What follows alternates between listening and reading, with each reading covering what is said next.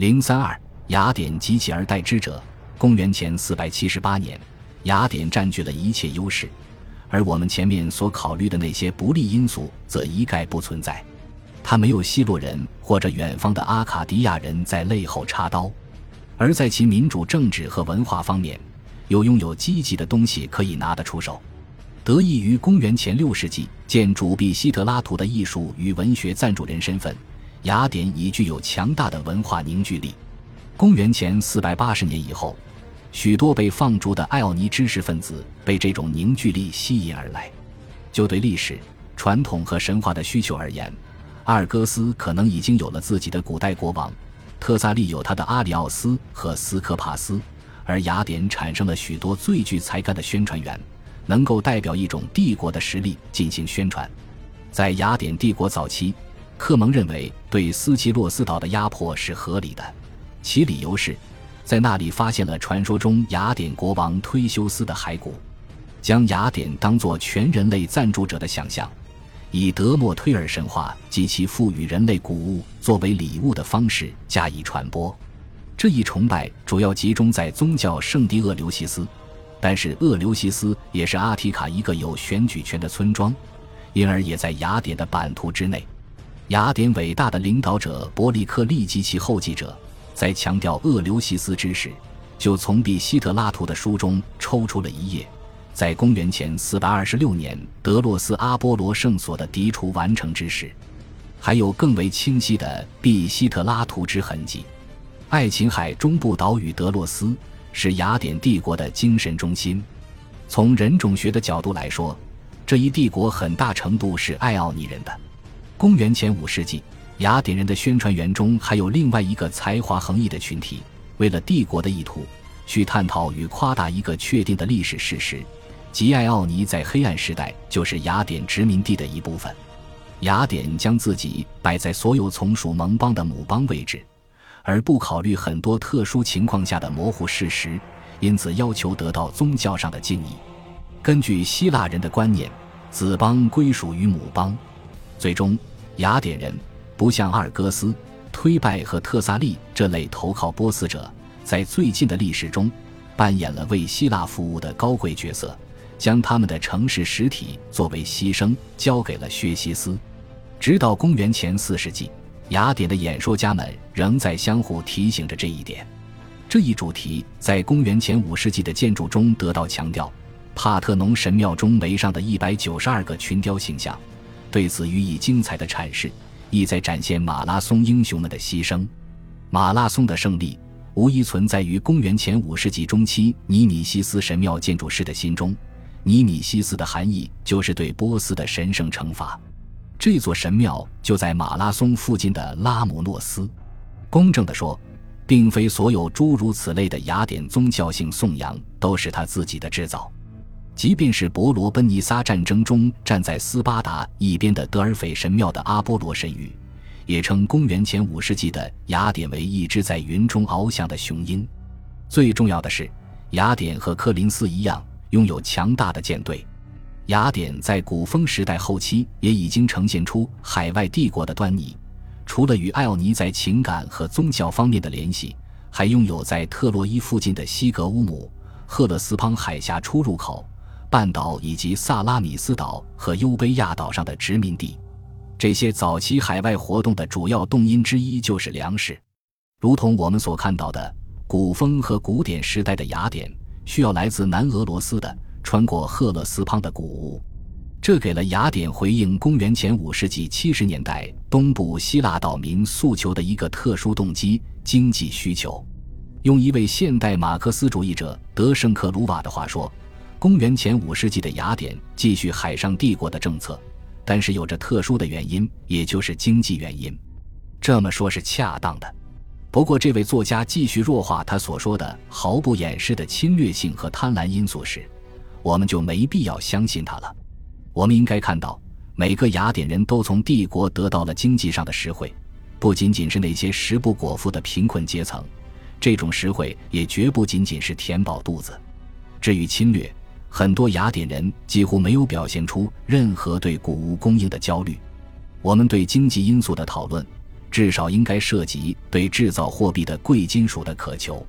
作为对劳里昂银矿产出的补充，这一点能更进一步解释公元前465年对萨索斯的进攻，还有对造船木材的渴求。这可能关系到公元前437年的安菲波利斯，或许还关系到公元前443年在图里伊的殖民。图里伊临近南意大利布鲁提姆的希拉森林，图里伊的木材也出现在公元前407年阿提卡的记载中。这就是公元前478年的形势。当修昔底德描述雅典对领导地位的担当之时，他甚至也没有把对黑海粮食的需求作为一个动机。尽管我们在演说中听到更多解放之类的高尚目标。但是实际谈话中却是复仇和从波斯攫取战利品。然而，复仇被宣称为一个借口，因而学者们很自然会质疑修昔底德为何要如此处理整个故事。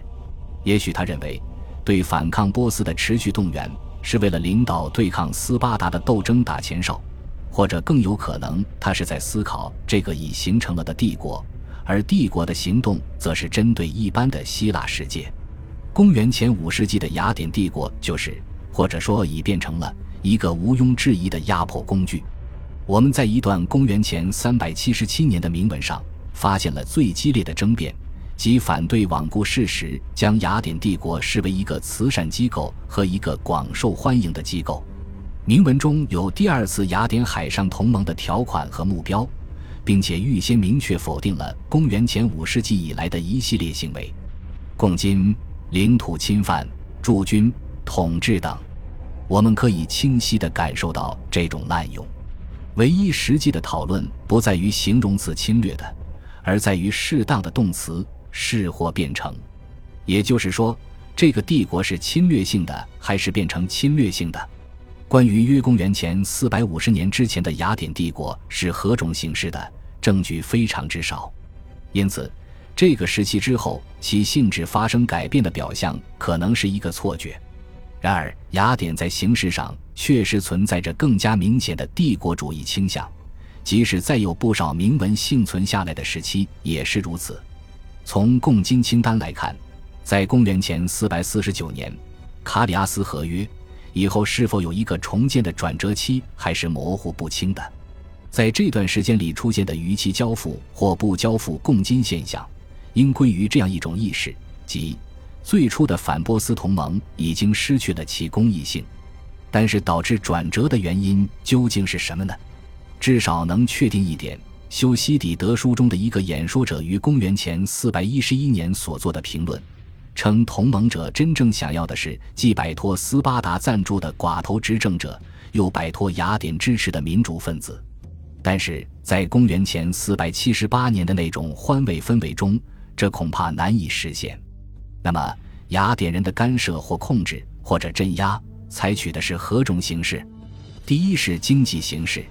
我们已经提到过，依从经济压力，雅典运用帝国机构来保障自己的粮食供应。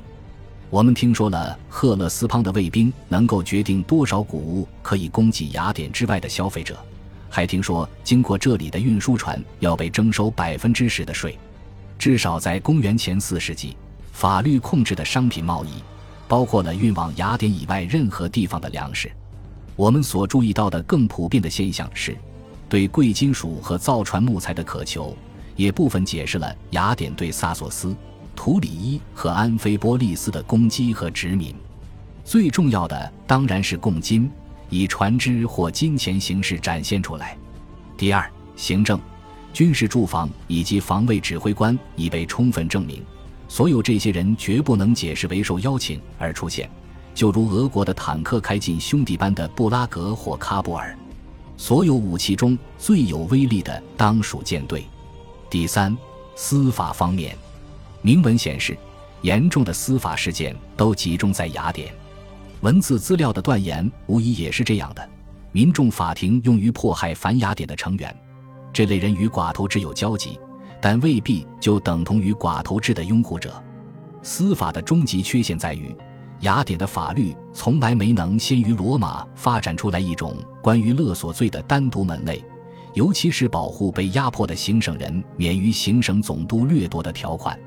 第四，宗教方面，关于宗教观念的教条主义理解通常不同于希腊、罗马的思维，但是我们已经注意到雅典的方式，自为爱奥尼的首都，将宗教作为宣称他对其盟邦拥有权威的方式。更具体的宗教滥用，则是以雅典娜女神自身的名义侵吞接壤之处的领土。雅典娜的土地用一系列现存的界碑石划定界限。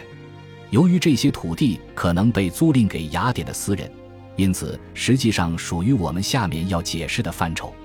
第五，领土方面，向盟邦殖民或者侵占盟邦领土，给下层社会带来了明显而直接的实惠。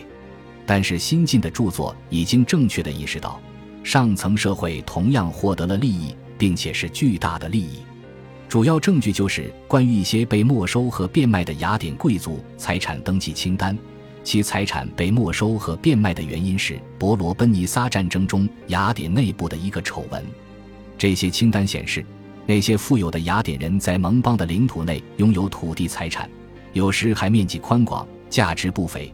因而对当地的田产占有规则视而不见，这种土地掠夺有助于解释为什么我们甚少听到来自雅典任何阶层的代表对帝国道德的质疑之声。这也是富人从帝国得到的正面利益。另一种获利则是负面的。若是没有帝国的贡金，富人们就不得不自己支付舰队的费用，犹如他们在公元前四世纪由于紧张的阶级关系不得不做的那样。而公元前五世纪则没有这样的紧张关系。第六，社会方面，公元前四百五十一年的一道法令限制了公民权，这给来自各地的公民后代带来了实惠。这种利益，如同我们上文讨论所显示的那样，随着时间推移，其影响也越来越大。这一法令与公元前五世纪第一批向盟邦殖民的举措相呼应，当然并非偶然。雅典人对于公民权的限制，被罗马的宋词作者认为是其帝国如此短暂的主要原因。当然，雅典人也给予一些单独的共同体以特权，但是为时已晚，而且数额太少，并不能消除统治者与被统治者之间的心理鸿沟。第七，也是最后一点，政治干涉。至关重要的真相是，雅典通常支持民主派，反对寡头派。这在古代被认为是事实，但偶尔也能看到雅典对寡头派的支持。雅典并非教条的支持民主派别，只要有经济实惠便无所谓。即便是战略上和政治上如此重要的萨摩斯岛，关于公元前四四零前四百三十九年叛乱之后究竟是寡头政体还是民主政体，我们的两份主要文字资料也不相一致。相关的铭文复原也可从两种不同意思上进行解读。当公元前四百三十一年斯巴达回应来自科林斯的压力，同意解放希腊之时，我们得知希腊世界偏向于斯巴达一方。上面列举的严厉控制方法说明，对雅典势力的怨恨确实不是空穴来风。恭喜你又听完三集，欢迎点赞留言。关注主播，主页有更多精彩内容。